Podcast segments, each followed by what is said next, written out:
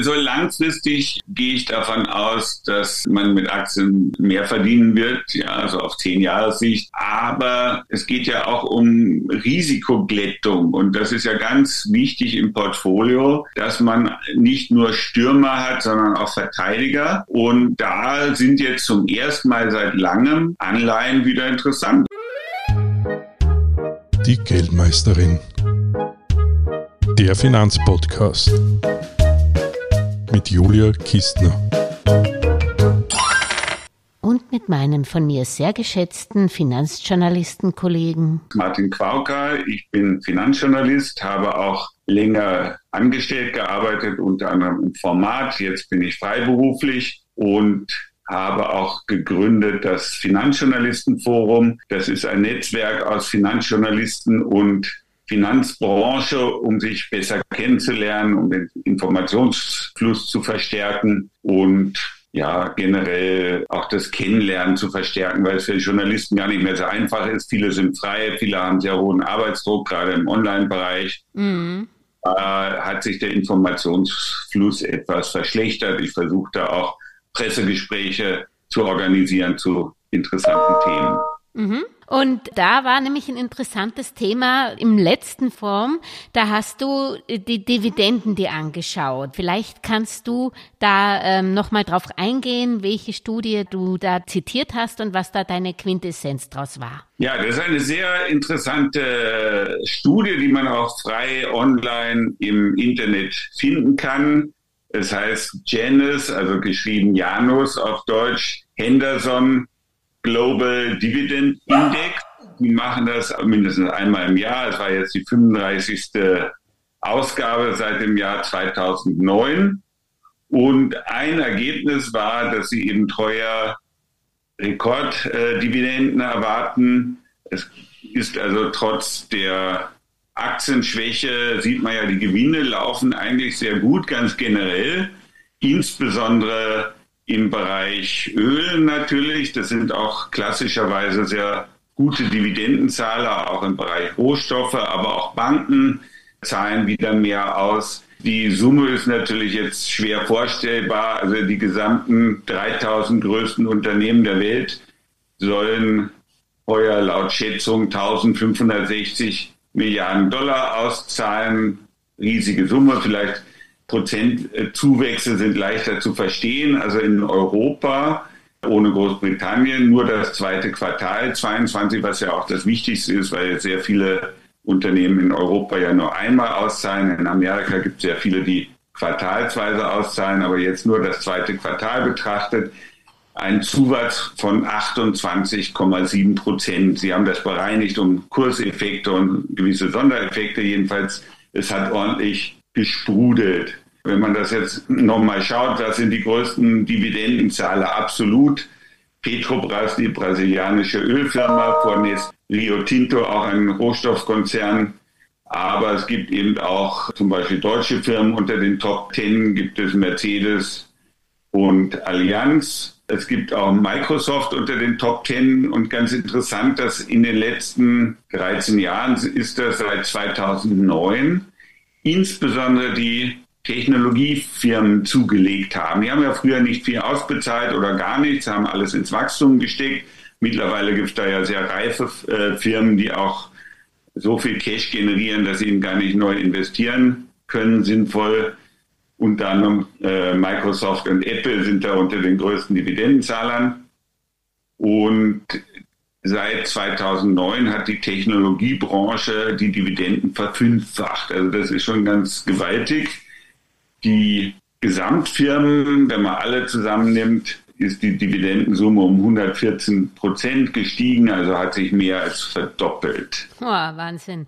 Und im nächsten Jahr äh, rechnen Sie damit, dass es eben nicht mehr die Zuwächse gibt. Einerseits, weil die Ölfirmen äh, vielleicht nicht mehr so viel verdienen werden, auch die Rohstofffirmen und weil gewisse Nachholeffekte auch äh, erledigt sind. Banken durften in der Corona-Zeit zum Teil nicht richtig ausschütten und jetzt haben sie halt nachgeholt. Also, aber Janice Henderson rechnet damit, dass es weiter aufwärts geht. Und so als langfristigen Trend so etwa sechs Prozent rechnen sie pro Jahr Dividendensteigerung. Nicht jedes Jahr, aber als Trend. Das mhm. ist doch schon mal ganz, ganz nett. Ja, was äh, schließt du eigentlich daraus? Also wenn das sechs Prozent sind, so viel kriegt man ja momentan nicht bei Anleihen. Natürlich muss man das Risiko vergleichen, ja, aber Wachstum. Also es ist nicht die Dividendenrendite so. unbedingt äh, sechs Prozent. Das wäre ein bisschen hoch. ja, also man kann rechnen in Europa ungefähr vier ja. und in Amerika zwei. Warum? Weil in Amerika sehr viele Firmen entweder weniger ausschütten oder aus steuerlichen Gründen eher diese Aktienrückkäufe machen. Was schließt du trotz allem daraus, zum Beispiel, dass die Tech-Firmen jetzt auch zu Dividendenzahler werden? Ist es nur positiv oder ist, heißt es auch, dass das eigentlich keine Wachstumsaktien mehr sind, weil sie nicht mehr wissen, wohin damit? Das ist sicher richtig. Zum Beispiel, was soll Apple machen? Ja, sie könnten jetzt irgendwelche Firmen kaufen, das tun sie sicher hier und da, aber in dem Ausmaß, wie sie Geld verdienen, Sie müssten also alles kaufen, was nicht bei drei auf den Bäumen ist und was vielleicht da nicht passt. Und Zukäufe sind ja auch immer schwierig. Also erfahrungsgemäß gehen sehr viele Zukäufe schief oder bringen zumindest nicht das, was man erwartet hat. Ja, und ins Wachstum investieren aus eigener Kraft. Also äh, jetzt haben sie schon zurückgenommen ein bisschen die äh, erwarteten Produktionszahlen für das neue iPhone ja, mein Gott, die Menschen haben iPhones, äh, sie kaufen sich auch immer wieder ein neues, äh, erfahrungsgemäß, aber dass jetzt so große Bevölkerungsschichten dazukommen, wo man sagt, da ist die Dynamik auch bei anderen äh, Technologiefirmen, also die ganz großen Firmen wachsen einfach nicht mehr so stark. Kleine haben vielleicht mit einem ganz neuen Modell Chancen, wirklich noch zu wachsen, aber diese etablierten ja, die verdienen einfach zu viel Geld, um es sinnvoll zu investieren. Und das ist auch fair zu sagen, man schüttet es einfach aus, also zumindest mhm. teilweise. Die Dividende hat man dann praktisch eingeloggt, aber früher hat man sich entscheiden müssen, entweder kaufe ich so einen Wachstumswert oder ich habe Dividende. Das heißt, jetzt könnte man eigentlich clever auf die Suche gehen, wo man sowohl als auch hat, oder? Kann man natürlich machen, nicht? Äh, ist die eine Chance. Oder äh, was ich grundsätzlich mal interessant finde, auch so eine Art Hante-Strategie zu fahren. Also auf Englisch heißt das Bubble Strategy. Sprich, man nimmt von der konservativeren Seite vielleicht Dividendenaktien und kauft dann trotzdem zum Beispiel einen reinen Technologieaktienfonds oder ähnliche Wachstumsbranchen, wo man glaubt, gibt ja auch im Umwelttechnologie Firmen, die sehr, sehr stark wachsen und vielleicht noch nicht so diese Reife gerade erreicht haben. Also, dass man das so ein bisschen mischt, weil man hat ja heuer gesehen, die Wachstumsaktien, zum Beispiel die Nasdaq, ist sehr, sehr stark gefallen. Ungefähr 30 Prozent schwankt ein bisschen auf Euro gerechnet, war es ein bisschen besser, weil der Dollar gestiegen ist. Aber die Nasdaq auf jeden Fall hat es ordentlich erwischt. Auch ganz solide Werte, wo man sagt, die sind eigentlich intakt die nicht soliden Werte oder wo man Zweifel hatte, so wie bei Meta, die sind wirklich abgestraft worden. Und im Dividendenbereich hat man viele Aktien, die im Plus sind, sogar Fonds. Ich habe heute Morgen mal geschaut, zumindest in dem Screening, was ich auf meinem Handy habe. Da gab es äh, zwei Fonds, die Dividendenaktienfonds, die heuer im Plus sind und die anderen sind auch vielleicht minimal im Minus. Also wenn man heuer so um die Nulllinie herum etwas hat, dann ist man schon sehr, kann man schon sehr glücklich sein, weil ja. andere Sachen haben ja 15, 20 Prozent selbst konservative Mischfonds. Also das ist ganz interessant. Die Österreicher kaufen hauptsächlich Mischfonds, auch in Deutschland sehr beliebt. Und die sind recht abgestraft worden, weil die Anleihen eben auch sehr stark verloren haben. Also die konservative Möglichkeit, heuer Geld zu verdienen, waren Dividendenaktien. Mhm. Oder man hat in den Dollar investiert.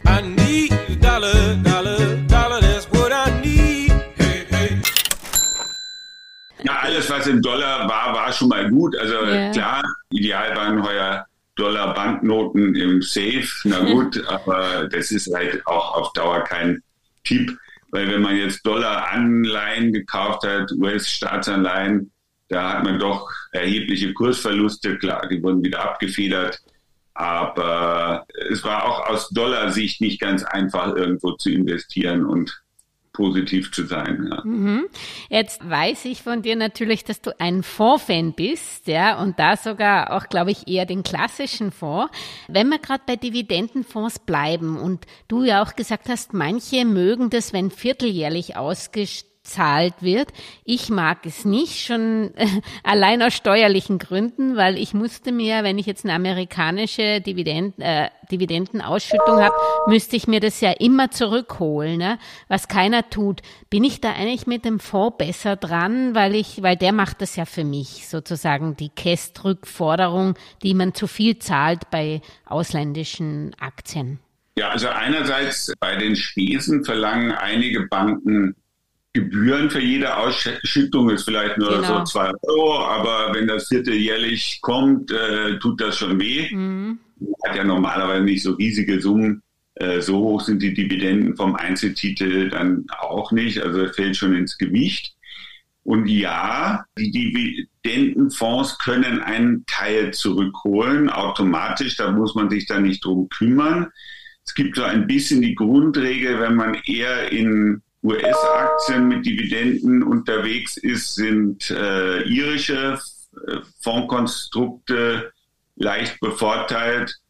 Aber sonst habe ich gehört, es ist kein Riesenunterschied. Also du bekommst nicht alle Dividenden zurück, weil das hängt auch von der Fondsausgestaltung ab. Also die österreichischen Fondsgesellschaften tun sich besonders schwer aus gewissen rechtlichen Konstruktionen, deutsche und Luxemburger Rechtskonstrukte, Fondkonstrukte sind ungefähr gleich. Man bekommt ein bisschen was zurück, aber auch leider nicht alles, weil die verzweifeln zum Beispiel in Italien, könnte man wohl was zurückfordern, Quellensteuern auch auf Anleihen, nur die Italiener legen die Anträge irgendwo in die Rundablage und in die große Scheune und da kommt nichts. Ja, also rechtlich hätte man Anspruch, aber leider kommt nichts. Mhm. Ja, es ist ein kleiner Nachteil, muss man schon sagen, generell von Dividendenaktien. Also wenn man zum Beispiel eben, nehmen wir mal Daimler ist ein großer Dividendenzahler oder die Allianz, da wird in Deutschland Quellensteuer verrechnet, in Österreich auch. Die österreichische Bank rechnet etwas an. Aber man kommt in Summe dann doch auf Belastung von an die 40 Prozent. In der Schweiz ist es auch relativ äh, mühsam. Ja, also wenn man da ein bisschen was äh, wenigstens zurückbekommt, ist das ein Vorteil. Aber ja, das ist ein gewisser Vorteil von Wachstumsaktien, die eben die weniger ausschütten. Also.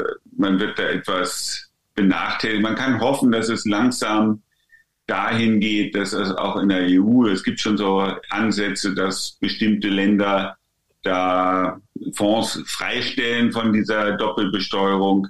Aber so richtig durchgesetzt ist es leider noch nicht. Oh je. Äh, und Hand aufs Herz, man könnte ja theoretisch das Finanzamt in Deutschland anschreiben und sich das zurückzufordern. Ja. Aber also ich mache es nicht. Ich weiß nicht, machst du das?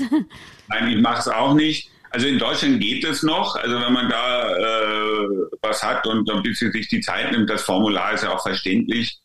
Aber ja, dann hat man in so einem, dann hat man irgendwelche spanische Aktien, dann muss man das spanische Formular ausfüllen. Also in der Praxis ist das was für einen pensionierten Steuerberater, wenn der da ein bisschen Spaß dran hat. Dann.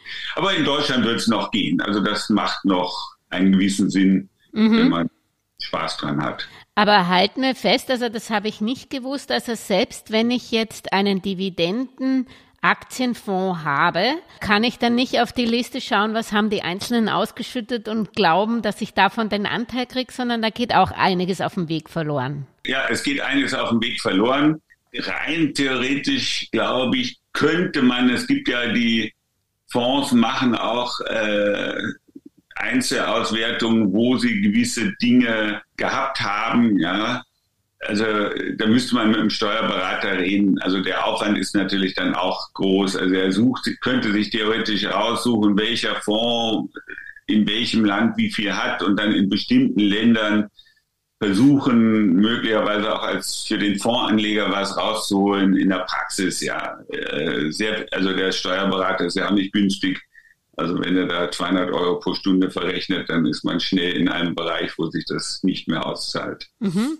Auf jeden Fall, man muss immer, äh, wenn man sich die Dividenden anschaut, immer dran denken, dass man einen gewissen Abschlag, der über der Käst ist, wahrscheinlich zahlen muss, wenn die, die Aktien nicht gerade in Österreich notieren. Genau, also die österreichischen Aktien, die haben es natürlich äh, einfach, weil da werden tatsächlich nur die vollen 27,5 Prozent ausbezahlt und fertig aus. Mhm. Ja.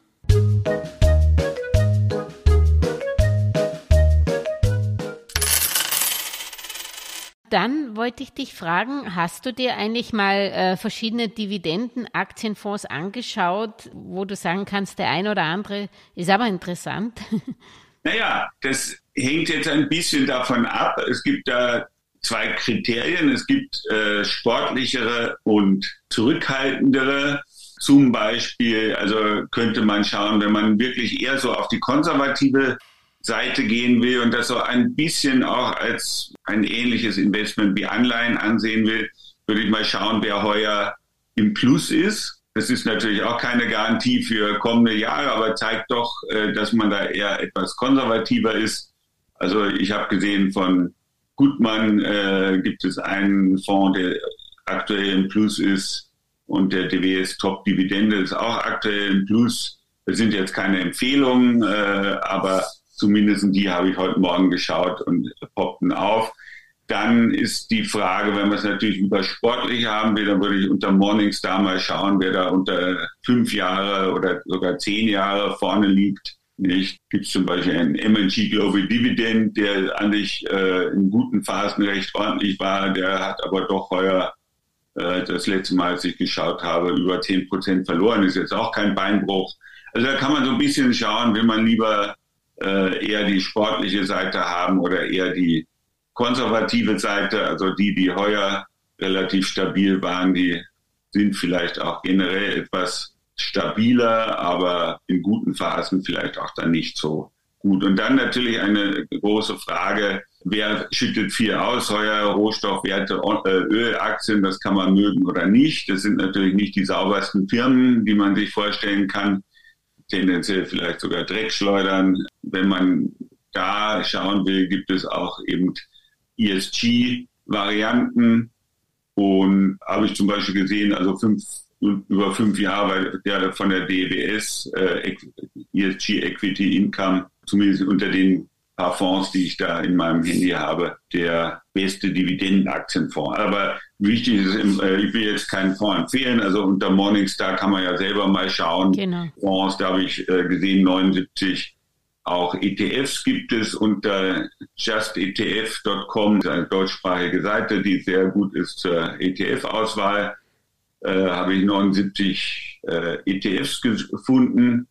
Und da würde ich empfehlen, äh, Fonds zu nehmen, die so auf Qualität achten. Äh, da gibt es zum Beispiel welche, die heißen Dividend Aristocrats oder es gibt auch äh, welche, wo Quality, äh, das Wort Quality draufsteht. Der Hintergrund ist der, es ist nicht so einfach, Dividendenaktien zu kaufen, weil im Prinzip, wenn jetzt eine Aktie heuer mächtig Probleme hat, aber im letzten Jahr super verdient hat, dann steht sie in den Screenings drin mit der Dividende von mir aus jetzt vom vergangenen Mai. Die war ordentlich hoch, der Kurs hat sich halbiert. Damals war die Dividendenrendite auf den guten Kurs vier Prozent. Und jetzt äh, ist die Aktie aber bei 8%. Das klingt natürlich super, aber es hat natürlich irgendeinen Grund, warum sie sich halbiert hat im Kurs. Möglicherweise wird sie dann im nächsten Jahr eben nicht mehr diese Dividenden ausschütten, weil einfach das Geschäft nicht mehr so gut läuft. Deswegen äh, ist bei Dividenden eigentlich das Ziel, halbwegs stabile Dividenden zu bekommen, die im, ja, äh, in der Zeit doch langfristig leicht steigen, aber nicht unbedingt, man sollte nicht rausscreenen in irgendwelchen Dingen, welche äh, Firma zahlt über 10 Prozent. Also das sind eher Firmen, die dann vermutlich, wo die Dividende einbricht und dann vielleicht auch der Kurs, weil dann sieht jeder, dass die Unternehmen natürlich nicht mehr so gut mhm. äh, haben. Der Meinung, also kann ich mich nur anschließen. Ich denke, Dividenden sollte man äh, Ausschau halten, um was sicheres oder was konservativeres in seinem Portfolio zu haben. Und wenn man das nur praktisch auf den Ertrag aus ist, dann äh, kann man da sehr schnell auch Unternehmen fischen, die eigentlich ähm, sozusagen fast insolvent sind und halt über Dividenden, so wie es bei Anleihen auch ist, mit hohen, wenn da hohe Zinsen sind über dem Marktdurchschnitt, dann, dann ist da irgendwas faul im Staate Österreich oder Deutschland und das ist genau. bei Dividenden genauso, denke ich. Ja, also und vor allen Dingen bei der Rendite weiß man noch, die wird dann jedes Jahr wenigstens gezahlt, also so die Firma nicht pleite geht, aber Dividenden können natürlich auch mal zurückgehen, auch wenn in aller Regel die Unternehmen sich bemühen, sie stabil zu halten. Aber klar, wenn gehen sie dann zurück. Es gibt übrigens auch bei den ETF auch nachhaltige Varianten, kann man dann schauen unter ESG zum Beispiel äh, und solchen Schlagwörtern. Und dann, äh, wie bei jedem ETF, mal schauen, was sind so die größten zehn Positionen. Fühlt man sich mit denen wohl? Ist da viel Öl drin? Will man das? Ist da was anderes drin? Sind das Firmen, mit denen man sich solide fühlt und die man auch so vielleicht kaufen würde? Das sieht man eigentlich ganz gut, die Struktur. Also unter Just ETF ist das sehr dargestellt. Du sprichst es ja an, also Firmen, die sind durchaus solide, aber können natürlich, sind gewissermaßen saturiert, wie Lebensmittelfirmen wie Coca-Cola oder Nestlé oder Procter Gamble oder eben die Post, die jetzt momentan, habe ich gesehen, eine Dividendenrendite von sechs Prozent hat, weil der Kurs natürlich auch so zurückgekommen ist. Mhm. Ähm, das sind ja so die typischen Dividendenbringer, die man, die man da einkauft, mhm. oder? Genau, nicht? und da weiß man, Nestlé, klar, also wird den Absatz nicht verdoppeln, aber sie schaffen es relativ gut, äh, jetzt auch in dieser Inflationsumgebung noch die Preise zu erhöhen. Kosten halt die Nespresso-Kapseln wieder ein bisschen mehr, mhm. aber die, die das Geld dafür ausgeben, die sind in der Regel bereit, das trotzdem zu kaufen. Und äh, ja, also diese Markenartikler sind zum Beispiel etwas, Banken sind oft auch äh, relativ gute Dividendenzahler, aber da ist das Geschäftsmodell sehr viel schwankender, klarerweise. Ja, mhm. wenn äh, irgendwie Finanzkrise kommt, da äh, gab es, brach der Kurs ein und die Dividende war auch null. Also da war dann von mhm. beiden Seiten nichts mehr zu holen. Da hast du aber einen wichtigen Hinweis für jene ähm, gemacht, die Dividenden als sichereren Anker im Portfolio haben möchten. Wenn die sich dann einen Dividendenaktienfonds anschauen, müssen sie natürlich schauen, wie viel Bankenanteil und Ölfirmen dort sind, weil die werden natürlich auf Dauer auch nicht so gut ja, laufen wie jetzt. Bei denen haben jetzt Gewinne gesprudelt, aber man sieht, der Ölpreis hat zum Beispiel schon wieder kräftig nachgelassen. Mhm. Und Janice Henderson erwartet zum Beispiel, dass es da im Rohstoffbereich auch Dividendenkürzungen geben wird, weil die, mhm. ja, die sind eben relativ flott am Ausschütten, aber wenn es nicht, wenn der Gewinn es nicht hergibt, dann nehmen sie einfach die Dividenden auch zurück. Mhm. Du bist ja ein Fondsexperte, da wollte ich dich mich mal fragen, wie wichtig ist für dich eigentlich die Größe eines Fonds in einer unsicheren Zeit, die Liquidität? Welche Fonds schaust du dir zum Beispiel nicht an? Hast du da irgendwelche Größenordnungen, wo du sagst, na, wenn der unter 50 oder unter 100 oder unter einer Milliarde ist, dass ich dann gar nicht mehr den Fonds anschaue? Ja, also unter 50 äh, Millionen würde ich ihn wohl nicht kaufen, es sei denn, es ist jetzt ein neuer Fonds. Ich kenne die Fondsmanager und kenne das Konzept und finde das ganz gut, denen irgendwie auch vielleicht ein bisschen Startgeld zu geben. Aber grundsätzlich äh, unter 50 Millionen lauft man Gefahr, dass die Fondskosten zu hoch sind. Der hat ja doch Fixkosten für Unternehmensberater, wird äh, die Steuerberater und so weiter und so fort, kriegt vielleicht auch nicht die guten Preise bei den Investmentbankern. Bei Dividendenfonds macht es durchaus einen gewissen Sinn. Also die ganz großen Tanker haben das Problem, dass sie die kleineren Firmen nicht mehr so kaufen können. Mhm. Nestlé oder sowas, äh, Allianz, da kann man Geld reinpumpen ohne Ende, das ist kein Problem. Aber gerade, äh, es gibt ja auch so im, weiß ich, im MDAX oder in solchen Nebenwerteindizes durchaus etablierte Firmen, die hohe Dividenden zahlen. Manchmal sind es auch Familienunternehmen, wo die Mischproche, die ganze Verwandtschaft lebt davon, dass da immer Geld fließt und die brauchen halt das Geld. Also es gibt im Mittelstandsbereich ja auch sehr etablierte Firmen mit hohen Dividenden und die sind dann in einem Fonds, der 10, 20 Milliarden schwer ist, äh, ja, fast nicht mehr kaufbar. Weil was haben sie davon, wenn sie da mal um 20 Millionen irgendwie Geld platzieren? Das ist mhm. zu, zu wenig. Also so dieses gesunde Mittelfeld ist eigentlich auch nicht so schlecht. Mhm. Also oben hin gibt es sozusagen auch eine Grenze bei der Liquidität, weil man halt nichts kaufen kann oder die Fonds. Es geht ja, ja auch selbst die, äh, diese kleineren oder mittleren Werte, die großen, ja. äh, logisch kann man immer kaufen, Ölfirmen,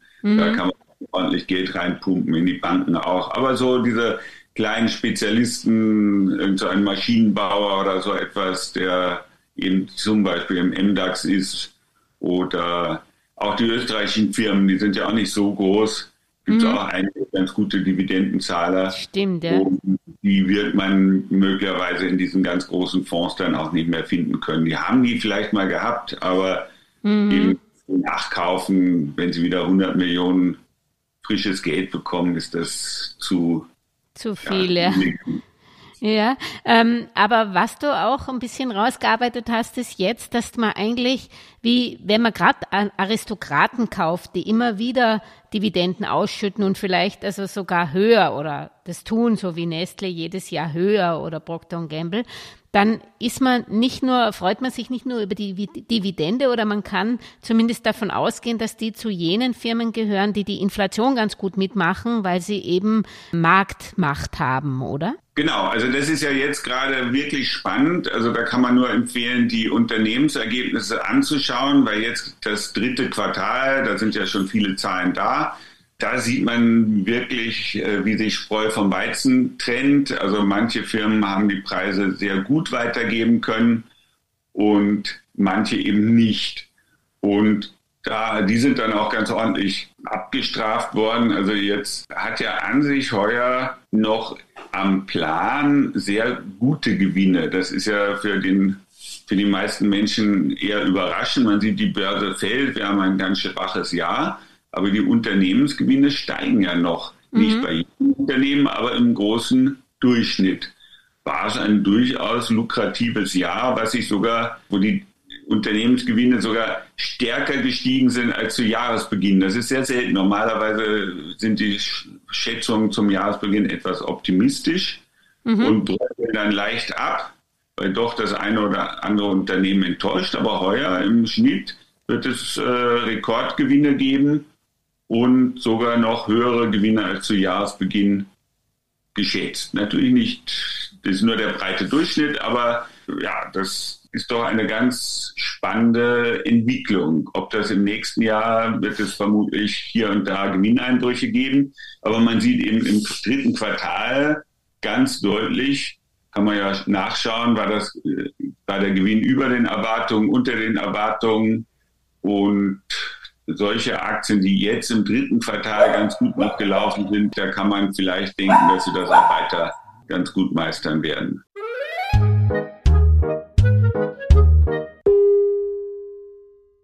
Zum Abschluss bist du eigentlich eher für den Anleihen- oder für den Aktienmarkt bullish oder von keines von beiden? ja, also so langfristig gehe ich davon aus, dass äh, man mit Aktien mehr verdienen wird. Ja, also auf zehn Jahre Sicht, ja, da hat man mit Aktien mehr davon. Aber es geht ja auch um Risikoglättung und das ist ja ganz wichtig im Portfolio dass man nicht nur Stürmer hat, sondern auch Verteidiger. Und da sind jetzt zum ersten Mal seit langem Anleihen wieder interessant. Also wenn man jetzt zum Beispiel gibt es wieder Wohnbaubankanleihen. Das sind äh, spezielle österreichische Anleihen von speziellen Wohnbaubanken und das, die, das Geld muss auch in den Wohnbau fließen. Und da ist der Coupon bis zu vier Prozent von der KEST befreit. Also wenn man da jetzt irgendwas findet, es gibt durchaus Anleihen mit drei, dreieinhalb äh, Prozent, da zugegebenermaßen mit bisschen über zehn Jahren Laufzeit, kann man sagen, okay, die kriege ich einfach. Also da, das reicht mir. Und wenn das dann noch obendrein kästfrei ist, allemal. Und in klassischen Jahren war es eigentlich immer so, wenn die Aktienkonjunktur wegbrach, hatten Anleihen ganz gute Zeiten. Mhm. Das heißt, man konnte damit das äh, Depot stabilisieren. Warum hat das vorher nicht funktioniert? Weil die Krise kam ja nicht von den Aktien, sondern die Krise kam von den Anleihen, von der Zinsseite. Mhm. Die steigenden Notenbankzinsen und auch die steigenden Kapitalmarktzinsen, die drücken auf die Aktienkurse. Und deswegen, weil die Unruhe heuer von den Anleihen kam, hatte man da auch kein ausgleichendes Element, abgesehen davon, dass natürlich Anleihen, die unter 0% Rendite abwerfen, ja, wo sollen die noch hingehen? Ja? Mhm. Aber jetzt kann man doch hoffen, dass die Anleihenzinsen, die langfristigen, irgendwann wieder fallen. Das ist natürlich ungewiss. Das Problem ist ein bisschen, dass man Anleihen schwer kaufen kann, Einzelanleihen. Also ich habe unter Wiener Börse geschaut und da gibt es österreichische Staatsanleihen, die haben vorher noch keinen Kurs gehabt. Das sind österreichische Staatsanleihen. Wahnsinn, ja. Also Anleihenkauf für Privatkunden ist ein ziemlich schwieriges Thema. Da bekommt man oft nur die Nostro-Produkte der Bank. Und da mhm. muss man ein bisschen aufpassen, äh, weil die, Stichwort BI-infähig in der nächsten Finanzkrise gekürzt werden könnten, wenn das wieder ganz mhm. schlimm kommt. Also da muss man ein bisschen, also nicht zu viele, also bei bankeigenen Anleihen muss man aufpassen. Die Wohnbaubankanleihen, die erscheinen mir insofern sicherer, weil das ja eigentlich eine Spezialbank ist, die nicht so, wo nicht die Sparer plötzlich massenhaft Geld abziehen, weil die gar kein Spargeld haben. Die nehmen ihr Geld durch langfristige Anleihen auf und damit haben sie ihr Kapital, mhm. ihren Kapitalbedarf ja auf die nächsten Jahre gesichert für diese konkreten Projekte, die sie jetzt finanziert haben. Also da hat man ein bisschen bessere Sicherheit. Ansonsten kann man ja auch eben schauen, ja, gibt ja durchaus auch Industriefirmen, solide österreichische, kann man da zum Teil vier oder fünf Prozent generieren, wenn man glaubt, das ist gut. Und ein kleiner Vorteil ist ja, man kann sagen, okay, dieser Zinssatz gefällt mir, ich kaufe eine Einzelanleihe, die hat jetzt eine Laufzeit von Hausnummer fünf Jahren, ich bekomme vier Prozent, okay, äh, das reicht mir. Vielleicht bekomme ich noch etwas mehr in einem Jahr, äh, dann wäre vielleicht der Zeitpunkt etwas günstiger gewesen. Oder es ist wie bei Aktien, da kann man ewig rumspekulieren und äh, unter dem Aspekt darf man natürlich nie kaufen, weil es yeah. immer noch günstiger werden kann.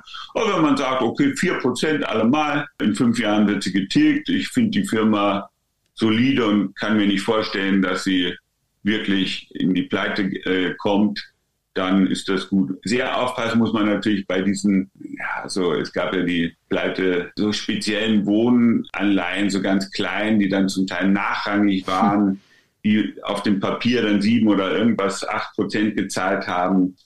Da Finger weg. Also man sollte lieber Anleihen kaufen, die wirklich auch am Kapitalmarkt Verwendung finden und wo man ein bisschen sehen kann, Hausnummer, eine Anleihe der Verbund oder der Föst oder von wem auch immer, da kann man annehmen, dass der Kapitalmarkt auch einen fairen Preis findet. Bei diesen ganz mhm so mehr so im Privatgeschäft vertriebenen, die nehmen eben oft Anleihen auf, weil sie von der Bank nichts mehr kriegen. Das ist dann auch vielleicht nicht, fragt man sich, wenn die Bank nicht mehr zahlen will, bin ich der Depp, der das finanziert. Ja, ja da hast du jetzt wieder was Wichtiges angesprochen, den Unterschied Aktien, Anleihen. Beim einen bin ich Eigentümer, beim anderen bin ich Kreditgeber. Ich bin lieber Eigentümer, muss ich sagen.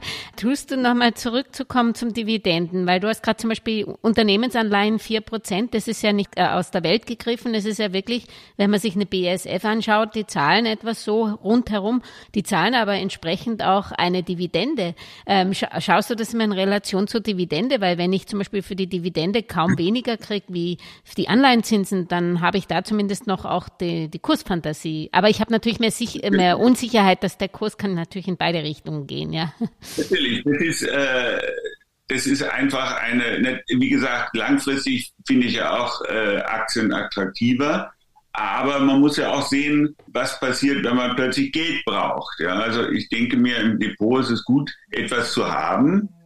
Wenn jetzt äh, plötzlich braucht man ein neues Auto und man hat nicht das Bargeld so einfach verfügbar, wenn man jetzt einen Technologiefonds verkaufen muss, dann tut das natürlich weh. Man denkt, er wird sich schon wieder erholen, aber im Augenblick nimmt man den vollen Verlust mit. Mhm. Nicht? Und eine Anleihe ist da doch ein, eine Möglichkeit, bestimmte Fälligkeiten äh, auch zu staffeln, zu sagen, okay, ich kriege in vier Jahren Geld, ich kriege in fünf Jahren Geld.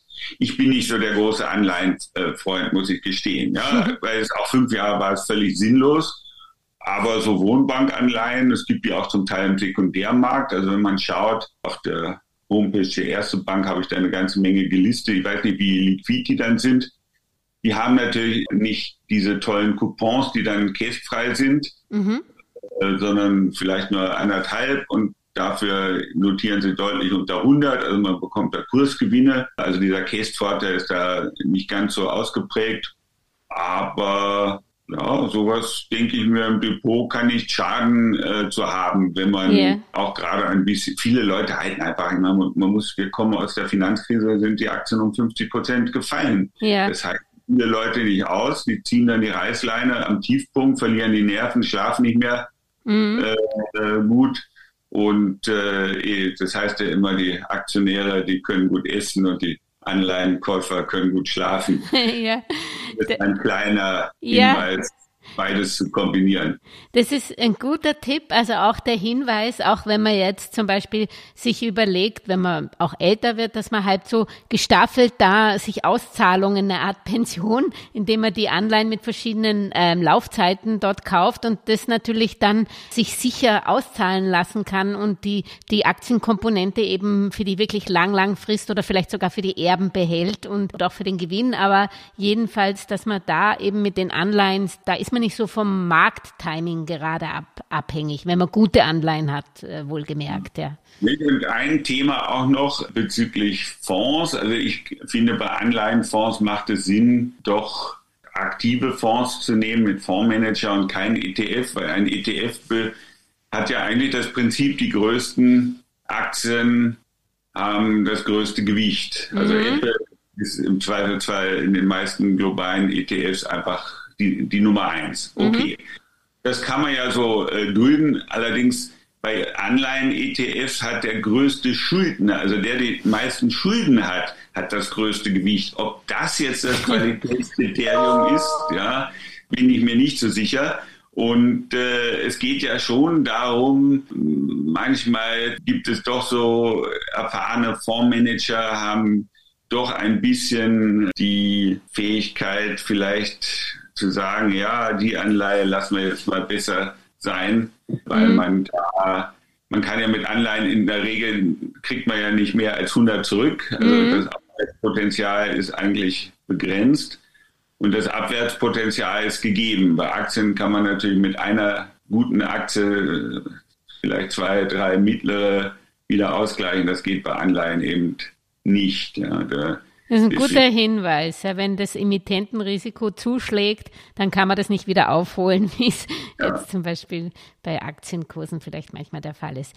Ja, Martin, wenn es am spannendsten ist, sollte man aufhören. Ich sage danke für die Zeit und ich glaube, das hast sehr, sehr viel den Hörerinnen mitgegeben, was Dividenden auch betrifft. Dankeschön, ja, hat mir Spaß gemacht.